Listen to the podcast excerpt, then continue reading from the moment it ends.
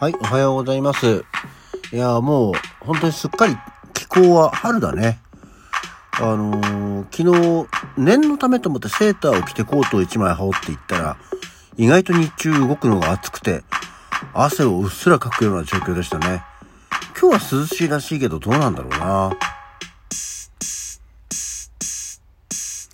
はい。改めましておはようございます。3月14日火曜日午前6時45分、起き抜けラジオ西京一でございます。もう昨日は、でもね、あの、気温が10、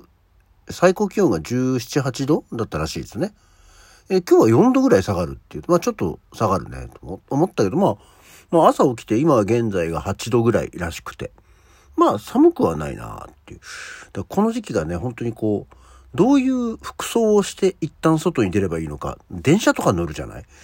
ね、だからもう普通にシャツとジャケットスタイルでいいような気もするなと思って。あの、職場もですね、いわゆるその全館エアコンみたいなのかかるじゃないですか。そうするとね、まあ、あったかいというかもう眠くなるような、あの、暑いまで行くとあれだけども、ちょっとこう、程よいあったかさとかになるとさ、こう眠くなってきて困るよねっていう。なんか、どういう服装にすればいいのか一番悩みどころな時期ではありますけど、皆様はいかがお過ごしでしょうか？はい。えー、そんなわけでですね、えー、今日は京都で特に何も言うことがありません。で、そういえばでも去年の、あの、一応念のためと思って振り返りで聞いてみたら、あ、今日話してないんだと思ったんで、今日は何の日？えー、3月14日、えー、こちらはですね、まあもちろん皆様おなじみのホワイトデーでございます。2月14日にチョコレートを贈られた男性が返礼お返しのプレゼントをする日と、バレンタインデーのチョコレートに対してキャンディーやマシュマロ、ホワイトチョコレートなどをお返しするのが一般的になっていると。で、こちらはそのホワイトデーってそもそもさ、っていう話なんだけど、日本でバレンタインデーが定着するに従って若い世代の間でそれにお返しをしようという風潮が生まれた。本当？これを受けたお菓子業界では昭和40年代に入ってから個々に独自の日を定めてマシュマロやクッキー、キャンディーなどをお返しの贈り物として宣伝する、販売するようになったと。えー、そのバレンタインデーが定着するに従って昭和40年代に入ってから考えたってことは結構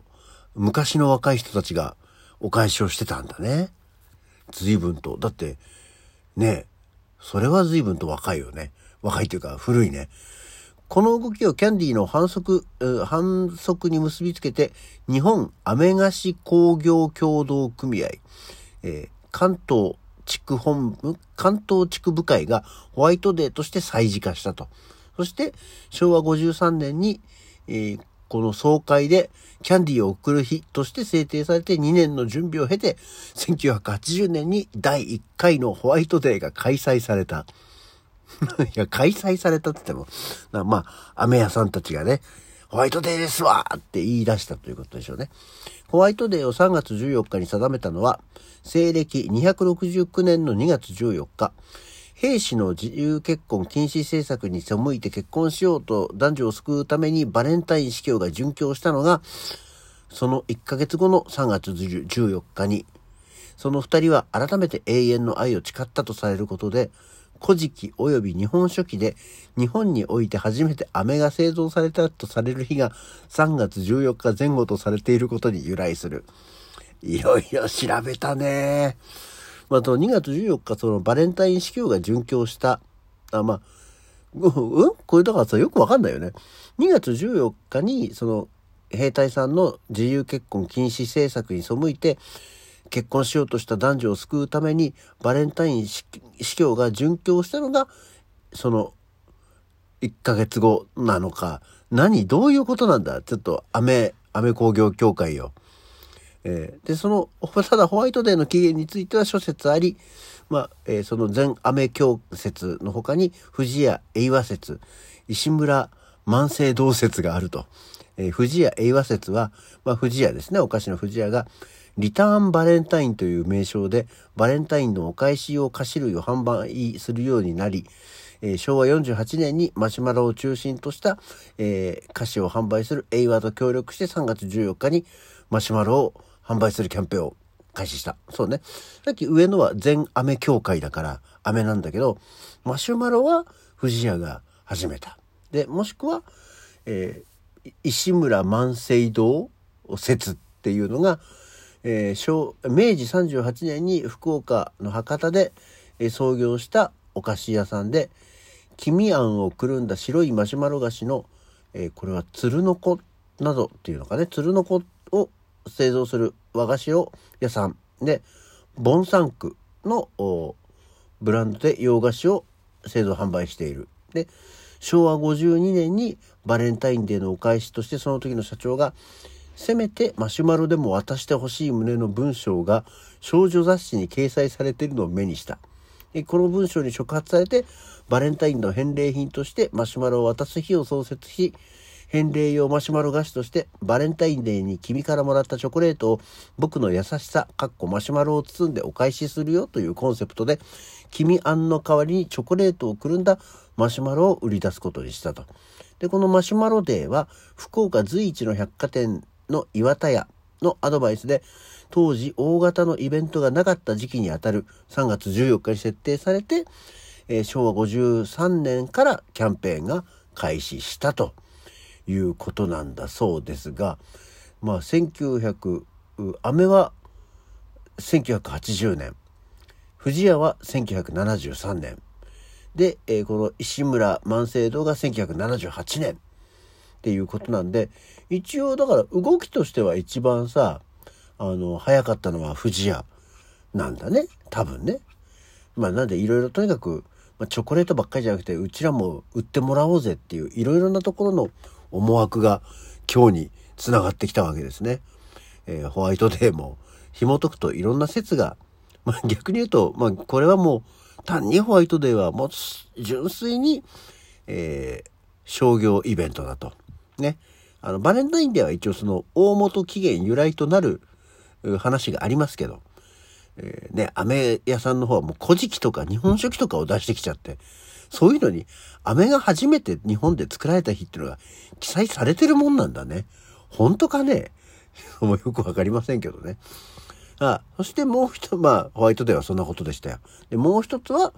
えー、3月14日、円周率の日。ね、まあね、近似値の3.14というところからということで、えー、3月14日は多くの国で、えー、314の順に表記され、えー、円周率の小数表記の上、上3桁が一致すると。通常はこの日の1時59分から15時9分にこの日を祝う。うん。なんでですか？この2つの時刻は数字で表記するとそれぞれ1、えー、コロン59と15コロン9であり、日付の314と合わせて円周率の最初の6桁を表していると。ああ、なるほどね。3.14159だからね。まあ、その後にロックとかになってっちゃうけど。で、この日の祝い方には様々方法がある。祝うんだ。ある団体は世の中における円周率の役割を考え、円周率が存在しない世界について考える。ほうほう。え、パイを食べる。ほう。映画、パイを見る。映画パイ、ずいぶん最近の話じゃないの？で、えー、パイに関する行為で祝う人たちもいると。一部の学校の数学科ではこの日にパーティーが催されることもあると。えー、でこの日はドイツ生まれの理論物理学者アルベルト・アインシュタインの誕生日。はあ、そうなんですね。今日は誰の誕生日はアルベルト・アインシュタインの誕生日。で、えー、平成9年、1997年に、えー、日本数学検定協会により数学の日にも制定されているということだそうですよ。で、えー、なので、まあ、その円周率パイなので、えー、同じくですね、えー、日本パイ協会がですね、えー、今日はパイの日ということで、えー、定めていて、これはイコール円周率の日ってことなんでしょうね。なんか、名前がね、あの、違うだけのようですけど、日本パイ協会ってのはそもそも食べる方なのか、円周率の協会なのかよくわかりませんけどね。こんなのがあるそうです。あと、お菓子ついでに言うと、今日は切腹もなかの日なんだそうですよ。えっと、これは、えー、東京都港区で切腹もなかっていう和菓子を作っているお菓子屋さんが決めたんだそうですけど、えー、浅野匠の神が吉良上野介への人情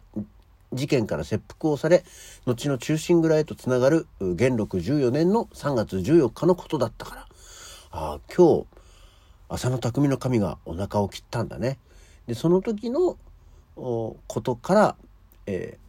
ー、浅野匠の神が切腹した新橋の、え田村右京太夫屋敷に在する大正元年創業の和菓子屋。あ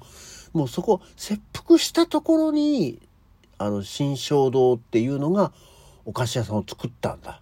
えー、で、えー、切腹もなかこれ果たしてそれはさ何？あのちょっとねジョークとしてはブラックジョークに近い感じがするけどいいの？大丈夫なの？あの昨今こんなもん出したら炎上するタイプのものだよね。うちでその昔、どの昔ぐらいなのかわかんないけど、浅野匠の神が切腹したんで、切腹もなかっていう、なかなか、なかなかよね、これね。そんな、えー、切腹もなかの日だったりもするそうですけど。で、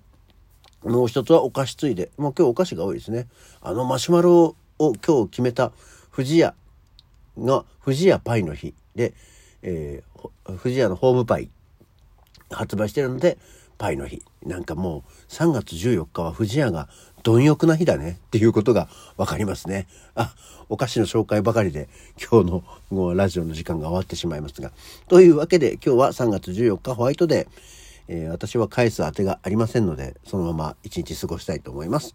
というわけで今日の起き抜けラジオはこの辺で。それじゃあまた次回。